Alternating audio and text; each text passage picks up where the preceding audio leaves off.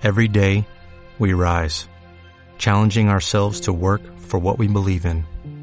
At U.S. Border Patrol, protecting our borders is more than a job, it's a calling.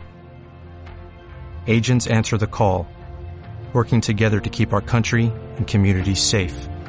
If you are ready for a new mission, join U.S. Border Patrol and go beyond. Learn more at cbp.gov/careers.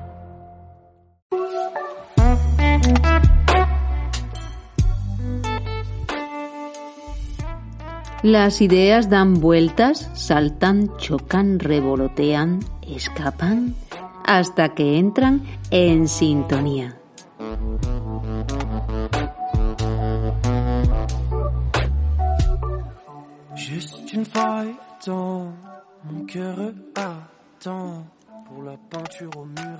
Bienvenida, bienvenido.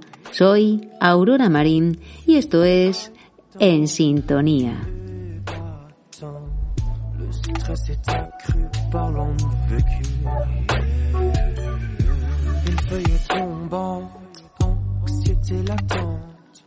Hoy en Sintonía entraremos en la vida de Deli Tejero, una mujer del siglo XX que respiraba arte por todos sus poros y a lo que dedicó su vida.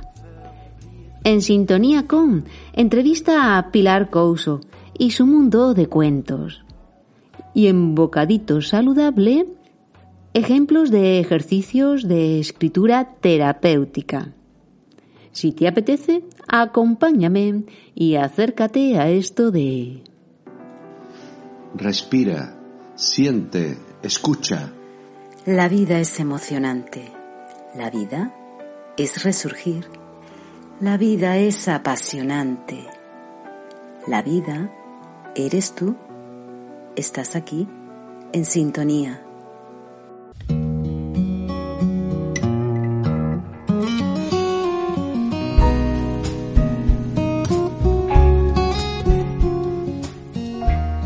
Tengo curiosidad por todo, decía Deli Tejero. Ilustradora, dibujante, muralista, pintora, algo escritora. Deli Tejero, aunque no es totalmente desconocida, sí algo olvidada, como otras muchas mujeres dedicadas al arte. Y ella encuentra su libertad a través de la expresión artística y es un referente del arte del siglo XX. Su nombre, Adelina Tejero Vedate. Nació en Toro, Zamora, en 1904. En ese pequeño pueblo, en una época que no había mucho espacio para el desarrollo intelectual de las mujeres. Desde pequeña le gustaba mucho dibujar y con 21 años y el permiso de su padre consigue irse a Madrid, entrar en la Academia de Bellas Artes de San Fernando en ese Madrid que vive un momento de explosión artística e intelectual, ella se sumerge en ese mundo. Se gana la vida como ilustradora de revistas como Estampa, Blanco y Negro, Nuevo Mundo. Con eso se paga los estudios y conocerá a otros artistas e intelectuales como Alberti, Lorca, Clara Campoamor, Josefina Carabias, periodista o Marina Romero, poeta de la que era muy amiga, u otras pintoras como Ángeles Santos, Remedios Varo, Rosario de Velasco. Nombres de mujeres que puede que te suenen menos que los de los hombres. Y en 1929, con 25 años, consigue el título de profesora de dibujo y bellas artes. Deli forma parte de la generación de mujeres que se están emancipando, libres, modernas, autónomas, por su aspecto físico, las facciones eran entre gitana, árabe, griega, egipcia y crea su propio estilo. Se pinta las uñas de negro, se cubre con una capa negra, se cambia de nombre de Adela a Delhi, que suena más exótico como la ciudad de la India. Y en esa época empieza a dibujar sus brujas y duendinas. Son cinco brujas, que les pone un nombre a cada una y que tienen un hijo que es de todas, y estas brujas son jóvenes, son alegres, traviesas, amables y se pueden hacer todo lo pequeñas que quieran. Ellas le ayudan a limpiar los pinceles, a sujetar el papel, son sus aliadas, le ayudan a pintar y a inspirarse. y desde entonces serán sus compañeras de viaje el resto de su vida. Y viéndolas aún hoy resultan modernas. Deli se forma en pintura decorativa, le gusta pintar murales. Para ello viaja a Bélgica, a Italia, y esta preparación le permite conseguir una plaza de profesora de pintura mural en la Escuela de Artes y Oficios de Madrid. Y le gustaba viajar. Estando de viaje por Tánger, le sorprende el levantamiento, el inicio de la guerra civil en 1936 donde ya empieza a escribir sus cuadernines, que son unos diarios donde escribe lo que siente, sus inquietudes, y le ayudan a entenderse y a entender el mundo. Se mantiene en Marruecos hasta que consigue salir pasando por Lisboa y llega a Salamanca. Y estando en la plaza de Salamanca con su exótica imagen, la creen una espía y es detenida y sometida a interrogatorio en el que tuvo que demostrar que era del pueblo de Toro. Y ella escribió, no soporto la guerra. No resisto el ruido de la muerte que traen cada mañana los aviones. Y ahora España huele a sangre y a mortaja. Ya no huele a naranjas ni a leche recién hervida. Pero me queda el consuelo de la pintura. Ante esta situación ella decide marcharse al exilio y inicia una etapa de viaje continuo para experimentar con el arte, aprender, vivir de lo que pinta, y empieza por París, para seguir por Florencia, donde se encuentra con las camisas negras del fascismo, y avanza por Pompeya, y sigue aprendiendo nuevas técnicas, experimentando. Se instala un tiempo en Capri, donde se enamora y se desenamora. Vive la soledad, siente el agobio de la guerra, del fascismo, y mientras pinta, pinta paisajes, pinta leyendas, dibuja el mundo de Capri, acuarelas y dibujos que los vende a los turistas. Y va regresando de nuevo. Pasando por París, contacta con la escuela surrealista, entra en el mundo del esoterismo como la cábala, la astrología, se aficiona a la teosofía y es que a ella le atrae todo aquello que le habla del espíritu sobre el mundo material. Pero también se van acercando los síntomas de una nueva guerra, y ella se refugia en la pintura y confía sus cuadernines sus angustias, sus alegrías. Vuelve a España, se instala en Madrid, no consigue recuperar esa plaza en la Escuela de, de Artes y Oficios, por lo que tiene que vivir de los encargos, de lo que vende. También se definiría ella como una pintora errante, porque no se reconocía en ninguna corriente estética. Sí investigaba y buceaba en el surrealismo, en el abstracto, en el realismo, y sobre todo destacó como muralista. Pintó murales por encargo en lugares como la Farmacia Perfumería de Madrid, el comedor de un colegio de Salamanca, el comedor de un hotel, retablos en pueblos, de pueblos de Almería, de Huelva, de Sevilla, de Badajoz, de Jaén, proyectos decorativos en universidades. Es la única mujer que hizo murales de forma ininterrumpida a lo largo de toda su carrera y a lo largo de su vida tuvo relaciones amorosas, pero ella se casó con el arte. En esos cuadros, ilustraciones para cuentos, revistas en periódicos como el Ya y el ABC.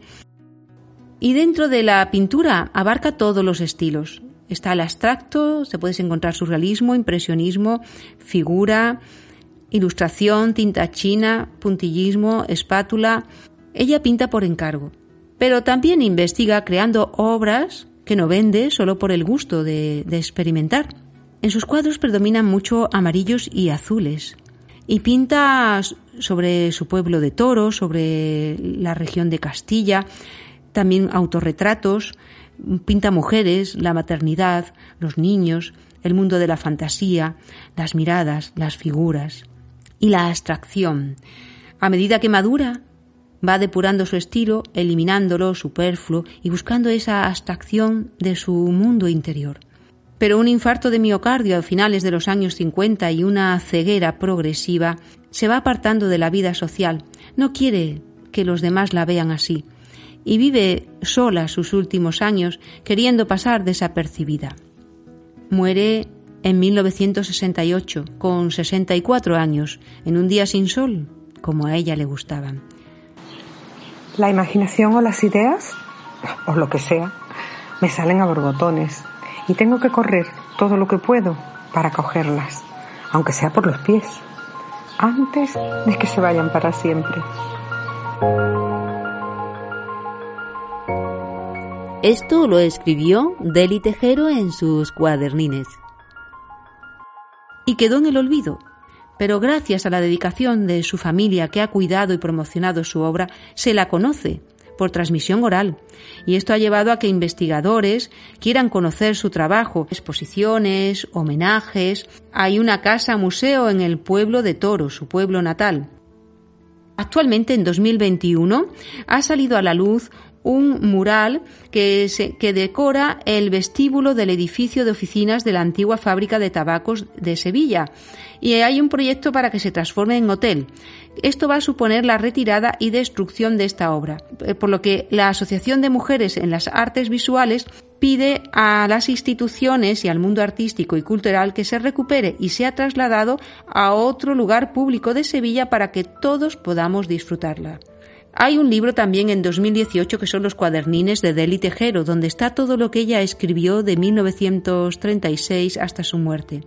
Y otro libro Deli Tejero, Narraciones Ilustradas, Ilustraciones Narradas, publicado en 2020 por la profesora Dolores Romero López, en la que rescata a Deli Tejero como escritora.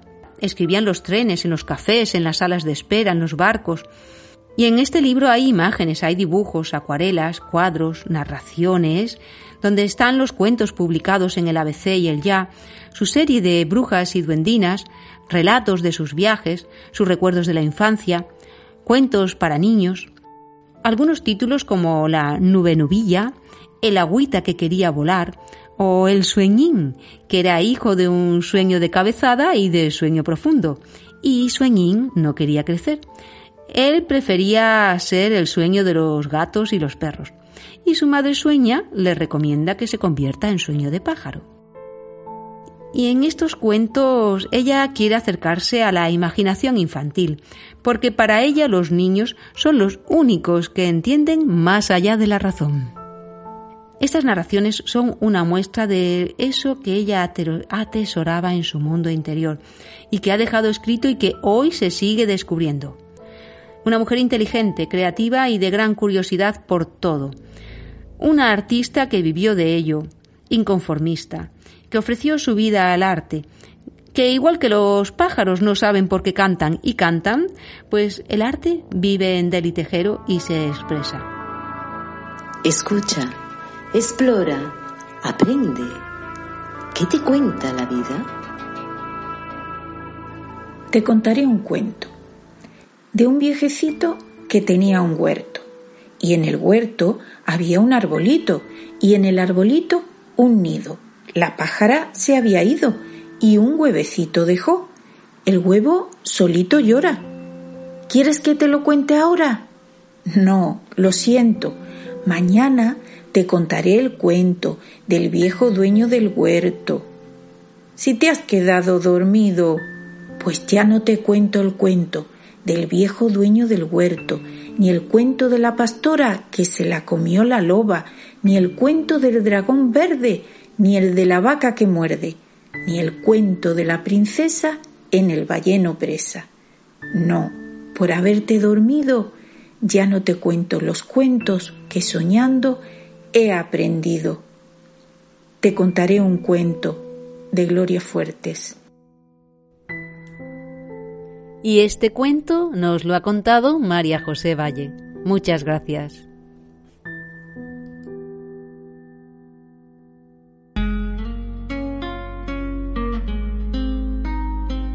En sintonía con. En sintonía con.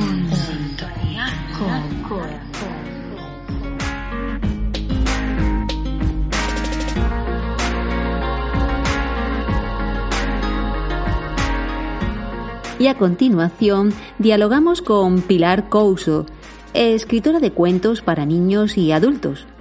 Aunque a lo largo de su vida se ha desarrollado profesionalmente como médica de medicina general, experta en nutrición, máster en salud y calidad de vida, profesora de yoga y otras líneas más relacionadas con la salud y crecimiento personal, su dedicación y entrega actualmente es como escritora de cuentos. Hola, buenas tardes, Pilar. Hola. ¿Desde, cuándo te dedicas a escribir cuentos? Eh, yo tuve una crisis vital en los 40, cuando tenía la crisis llamada de los 40, que la que me quedé prácticamente inmovilizada a nivel psicológico. Entonces, aunque yo ya era profesora de yoga desde los veintitantos y, y, hacía meditación desde antes de los 20 y todo eso, pero en ese momento hasta la postura de meditación me impedía hacerla, el cuerpo. Entonces empecé como a tener un diálogo distinto con mi voz interior en el que empezó a decirme como afirmaciones, porque me, ayudó mucho Luis Elejay en esa crisis.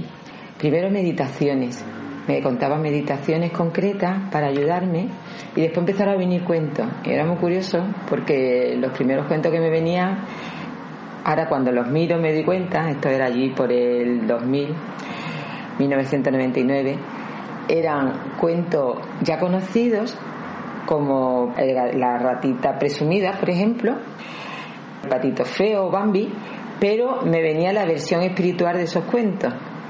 Y recuerdo un día que contándoselo que se fue la luz en casa y digo, le digo a mis hijas, mira, mira, mira lo que, lo que me dicta mi voz interior mientras que escribo y son cuentos y se los leo y me dice mamá es un plagio esos cuentos ya existen así que así empezó y, al fin, efectivamente pero era como la versión espiritual. La versión espiritual qué quieres decir cómo porque le da un, porque le da un sentido un sentido por ejemplo el de Bambi cuando se murió su madre explica de la conexión de su madre con, con él si él está en el corazón de cómo la madre lo amaba y se fue para protegerlo y esa es la visión espiritual, la visión profunda, el sentido de la muerte, el sentido de la enfermedad, el sentido de la vida, todo eso. Empezaste a encontrar, hay una ruta para de conexión contigo, encontraste tu, tu voz o ya la, ya la escuchabas tú antes, previamente, esa voz. Yo escuchaba mi voz, pero, la, pero dictándome cuentos no.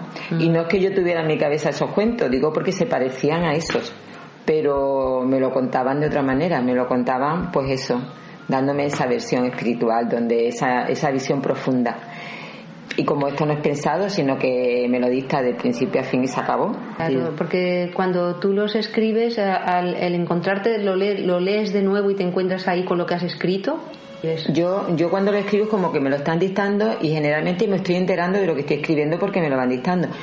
Muchas veces mm, me parece mm, pues que no sé cómo va a terminar aquello. Empiezo a leer y digo, Dios mío, esto tendrá fin, esto se está liando mucho, esto, pero como yo sigo escribiendo confiada y la confianza hace mucho y el que no haya nadie delante escuchando en ese momento, porque si no yo creo que el mismo ego me, me bloquearía, ¿no? Posiblemente, o tendría que tener una disciplina muy grande. Entonces lo escribo y ya ese cuento, pues nada, lo dejo ahí y cuando lo veo a lo mejor al cabo de un año, porque reviso ese cuaderno, pues entonces le veo como si fuera la primera vez, porque realmente no se me quedan en la memoria, puesto que como son, es como los sueños, ¿no? Que uno sueña y después apenas se acuerda. Cada vez que lo leo es como si fuera nuevo. Y entonces le veo, pues sí, pues cómo empieza, cómo acaba, qué belleza, porque yo estoy enamorada de mis cuentos, la verdad. Sí, además lo que tú escribes lo ofreces a los demás, preguntas y respuestas, hay una forma de encontrar respuestas, ¿no? Al, al que lo lee. Sí, claro, porque como mm, al fin y al cabo todos somos muy parecidos en muchas cosas y tenemos las mismas inquietudes, las mismas dudas. Y yo pienso que si a mí esto me está viniendo, aparte de, de servirme a mí para mi vida, porque la verdadera, mi, mi, filosofía de vida está basada generalmente en los mensajes de mis cuentos, después se compara y son parecidos a otros mensajes espirituales, porque el amor es lo que es y entonces cada uno le podemos dar un nombre, pero todas las personas que lo intentan explicar desde la parte espiritual, dan con el mismo hecho muy parecido. Entonces, las inquietudes esas que yo tengo son inquietudes que también tienen los demás. Aparte que cuando a mí me lo dictan, muchas veces no son por inquietudes concretas que yo tenga en ese momento, ni por emociones, que diga, voy a plasmar aquí mis emociones, ¿no? Yo estoy neutra. Entonces, me viene lo que me viene. Sí, lo ofrezco y por eso es el, eh, el trabajo tan bonito y tan grande que tengo ahora mismo. Y que llego hace varios años, la de divulgarlos, ¿no? Que le llegue a toda aquella persona. Además, tú hay una, una, de la, una de las frases que dices que el amor es lo más real, ¿no? Es que el amor es Pues para mí es como la esencia de la materia. Pienso que la fuerza que lo une es amor, la, esencia de la emoción, la, fuerza, la esencia del espíritu, la esencia de la vida. O sea, que el amor es la esencia de la vida. Es lo que podríamos llamar también Dios, porque al fin y al cabo es como las partículas de todo lo que es real, el mundo real, es el amor para mí, ¿no? Y es lo único que existe, porque lo que no es amor para mí no existe porque lo estoy mirando entonces con la cabeza y con la cabeza no es real, es el mundo mm, que hemos creado aquí en esta forma de conciencia. Pero para mí el mundo real, yo me baso en el paradigma que el mundo real es el mundo del espíritu. Porque estaba antes de yo venir a este cuerpo, está mientras que estoy en este cuerpo y por suerte, aunque sea a un nivel concreto que no sea más alto o más bajo, puedo conectar con esa con esa espiritualidad que está en mí y pienso que cuando mi cuerpo se quede aquí es lo que voy a seguir siendo. Entonces lo, lo real, lo único y, real. Y también es que a través de los cuentos eh, y el amor, eh, tú lo que te ofreces es como una forma de conexión, volver a conectarse con uno mismo. Claro que sí. Eh, o sea, es la conexión como experiencia. O sea, yo pienso que lo más maravilloso que yo siento que tengo es esa conexión con esa parte espiritual mío, porque eso es lo que me nutre, lo que me alimenta. es maravilloso, ¿no? Poder conectar Mm, lo que me da paz. Entonces sé que hay muchas personas que por distintas vías conectan con esa parte de ello, pero también sé a través de mis cuentos y por lo que escuchan los demás que hay muchas personas que todavía ese camino no lo tienen muy desarrollado, que están en ellos, pero no lo tienen muy desarrollado.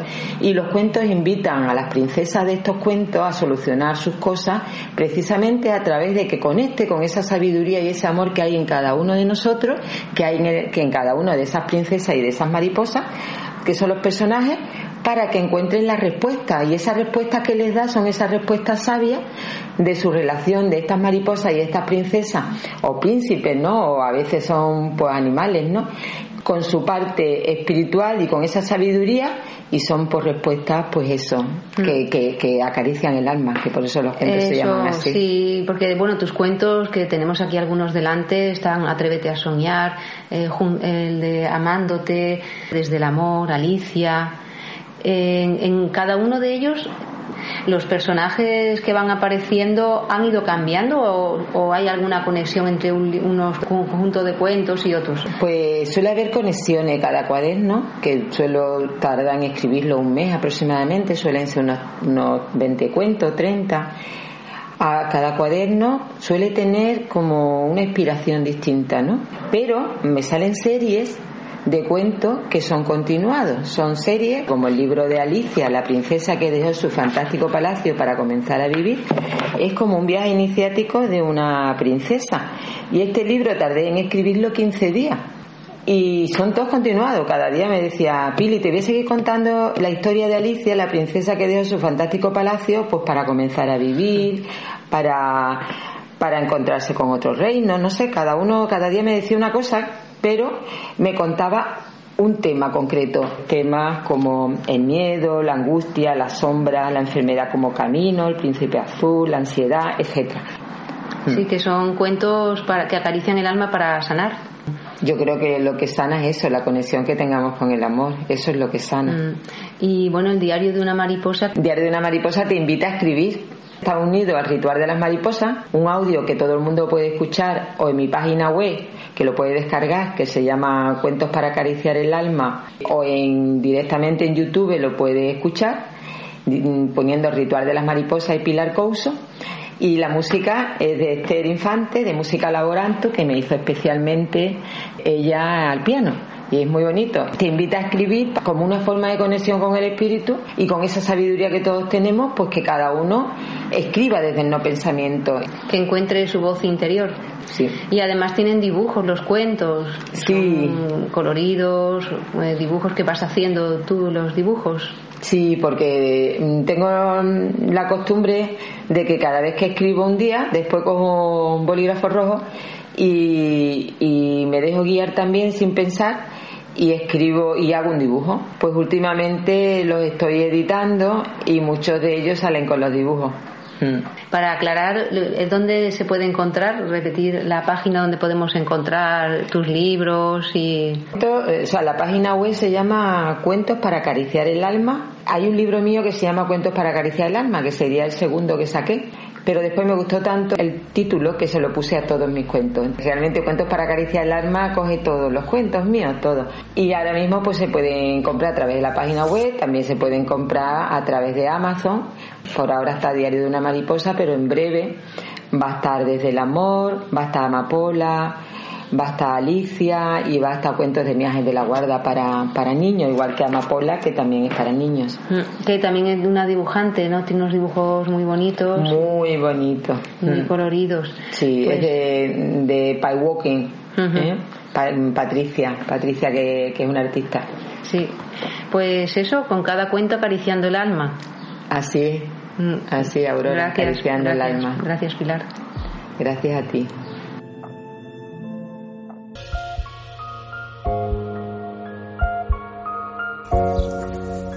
Los árboles que vuelan, la mariposa que canta, el aroma del sol al amanecer.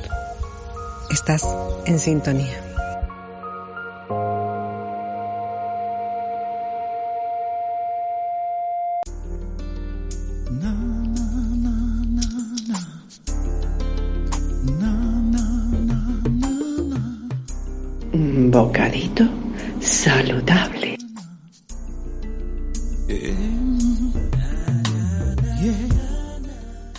La escritura es una herramienta terapéutica, una forma de sacar a la luz lo que llevamos dentro, desahogarnos, aclarar sentimientos, dudas, conocernos mejor e incluso ayudarnos a tomar alguna decisión. Y hay bastantes ejercicios y prácticas para desarrollar esta herramienta.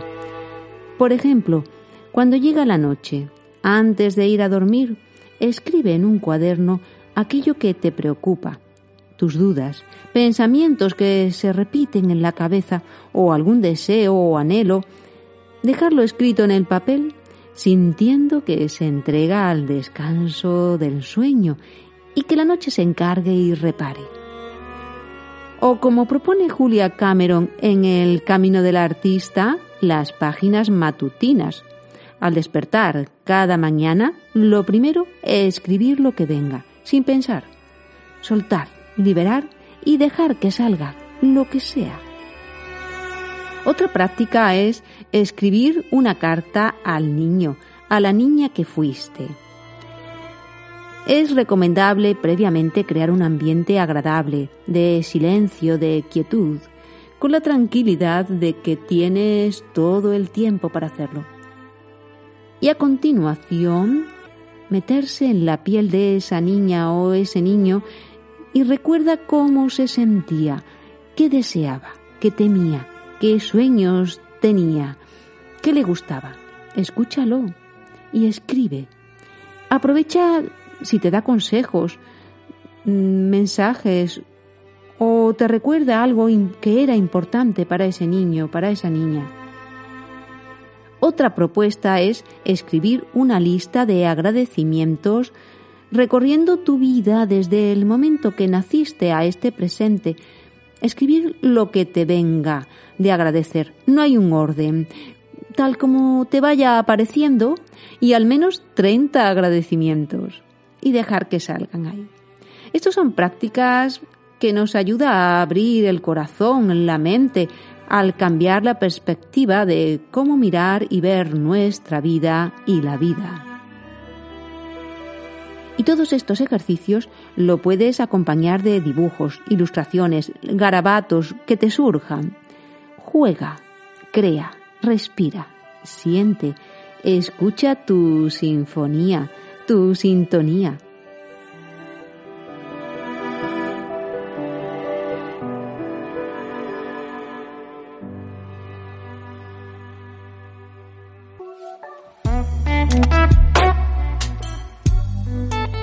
llegamos al final de En Sintonía.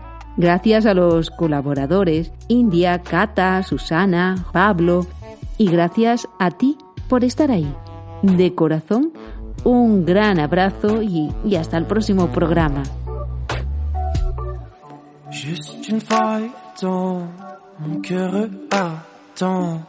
La en Juste une faille tombe et battant. Le stress est accru par vécu. Une feuille tombante, anxiété latente. Pas envie de recommencer ce qu'on fera et les parents, c'est bon, je l'ai vu cru, ça fait aïe.